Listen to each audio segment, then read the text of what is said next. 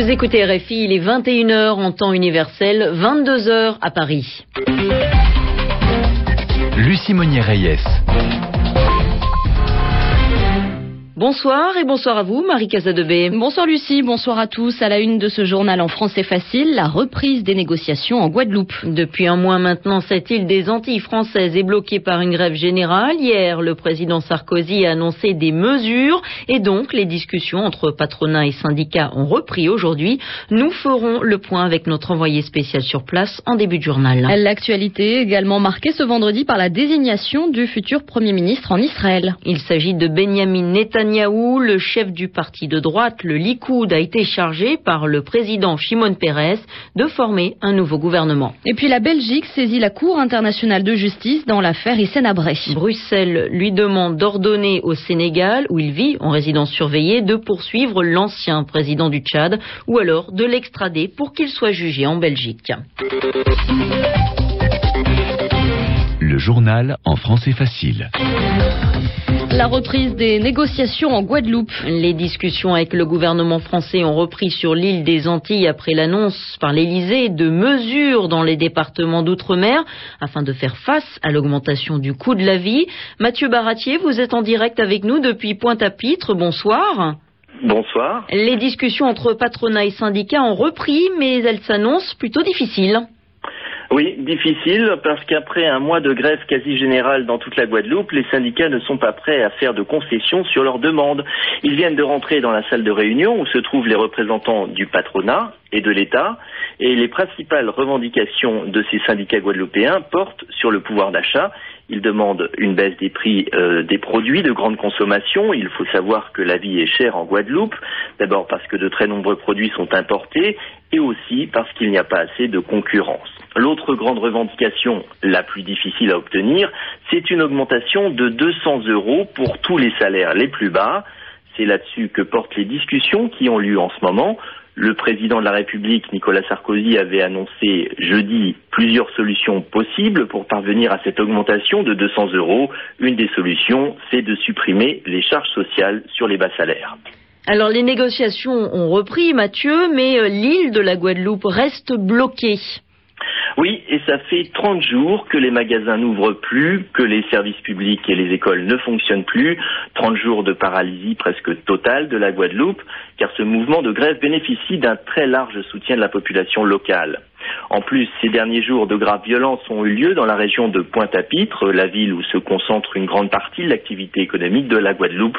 Des groupes de jeunes ont installé des barrages sur les routes et ils ont affronté la police, parfois avec des armes à feu, D'ailleurs, un des syndicalistes a trouvé la mort en approchant d'un barrage, mais depuis 48 heures, la situation s'est un peu calmée. Tout dépend maintenant du résultat des négociations en cours. Mathieu Barati, envoyé spécial d'RFI en direct de Pointe-à-Pitre en Guadeloupe.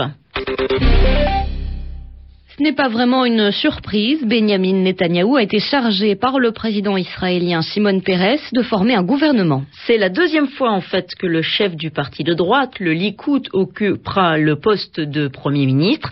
Il a maintenant 28 jours pour former son gouvernement et le présenter à la Knesset, le Parlement israélien, qui ensuite votera son investiture. Le portrait de Benjamin Netanyahou avec Toufik Benaïchouch. Il a 59 ans, fils d'un historien réputé. Il est né à Tel Aviv. Toute sa famille vote traditionnellement à droite. Après des études d'architecture et d'administration des affaires aux États-Unis dans les années 70, Benjamin Netanyahu rentre en Israël. En 84, il devient représentant permanent d'Israël aux Nations Unies. Il démissionne de ce poste en 88 pour dénoncer le plan de paix pour le Proche-Orient du secrétaire d'État américain George Shultz. Il devient ensuite vice-ministre des Affaires étrangères. Sa tâche, défendre un plan de paix qui exclut toute discussion avec l'OLP. Excellent orateur, il devient Premier ministre en 96 à l'époque, son ennemi déclaré, ce sont les accords d'Oslo, même s'il finit en 97 par restituer la ville d'Hébron à l'autorité palestinienne. Battu en 99 par son rival travailliste, Ehud Barak, il démissionne de la présidence du Likoud et connaît une retraite politique de deux ans. Il revient aux affaires comme ministre des Affaires étrangères en 2002 dans le gouvernement d'Ariel Sharon, puis ministre des Finances dans le deuxième gouvernement de Sharon jusqu'à sa démission en 2005.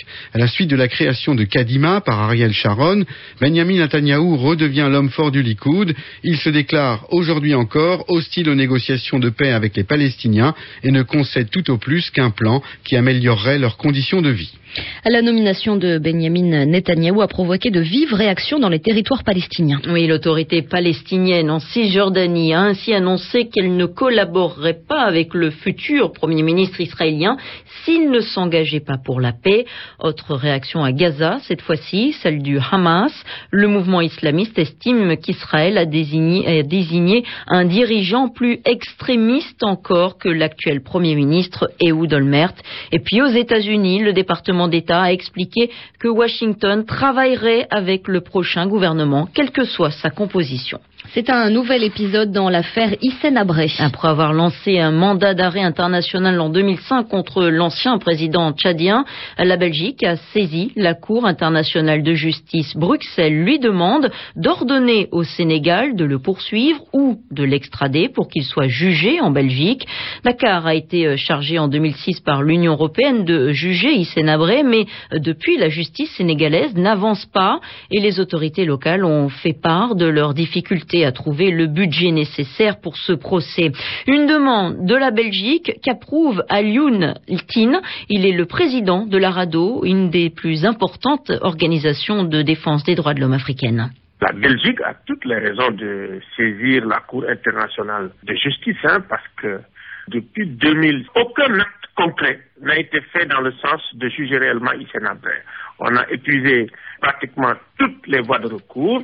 Et maintenant, euh, le président de la République, le dernier argument qu'il nous sort, c'est il lui faut ici et maintenant la totalité de la somme pour pouvoir juger Hissène Abré, du budget euh, du, du, procès après. Nous, nous estimons effectivement que, franchement, on a affaire à une stratégie qui consiste à bluffer, à faire semblant de juger Hissène Abré de notre point de vue, effectivement, euh, si les Africains renoncent à leur indépendance judiciaire, à juger leurs propres criminels, il est évident effectivement que c'est au plan international que le reste va se faire. Et c'est ce qui se passe en ce moment pour le Sénégal et malheureusement, pour nous, effectivement, c'est humiliant.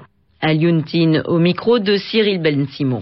Après le Japon, après l'Indonésie et la Corée du Sud, Hillary Clinton est en Chine, Pékin, dernière étape de la tournée en Asie de la secrétaire d'État américaine. Ce samedi, une journée tout particulièrement chargée l'attend puisqu'elle rencontre le président Hu Jintao, le premier ministre Wen Jiabao et son homologue aux affaires étrangères Yang Jiechi. Au programme des discussions, la crise économique mondiale bien sûr, mais aussi les questions d'environnement et des droits de l'homme. On reste en Chine où depuis 48 heures maintenant, les habitants de la région du Sichuan sont en colère. Les familles mécontentes accusent les autorités de détournement de fonds d'aide aux victimes du séisme. Les précisions de Joris Zilberman. Jusque-là, les familles victimes du séisme étaient réduites au silence, soit avec de l'argent, soit avec des menaces. Manifestement, le verrou est en train de sauter. À Paoline, ce mercredi, des centaines de villageois sont descendus dans la rue pour protester contre le détournement de l'argent promis pour reconstruire leur maison détruite par le tremblement de terre du 12 mai dernier.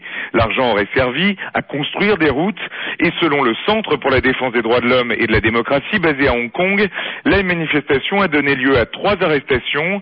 L'un des prisonniers est mort mystérieusement dans la nuit. Résultat, ce jeudi matin, 2000 personnes se massent devant le commissariat de Paoline. Une émeute éclate avec les forces de l'ordre qui tabassent les protestataires. Dix personnes sont arrêtées, deux sont hospitalisées. Le village est depuis verrouillé par un millier de paramilitaires. Alors les cas de détournement de fonds dans la reconstruction post-tremblement de terre s'accumulent.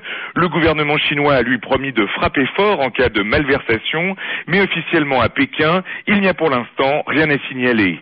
Joris Zilberman, Shanghai, RFI. Virginie Razzano, Venus Williams, c'est la finale du tournoi Il s'agit de tennis, bien sûr, Marie. La Française Virginie Razzano, en demi-finale, sortie sa malheureuse rivale, l'Estonienne Kanepi, en une heure à peine, 6-1, 6-2, score final.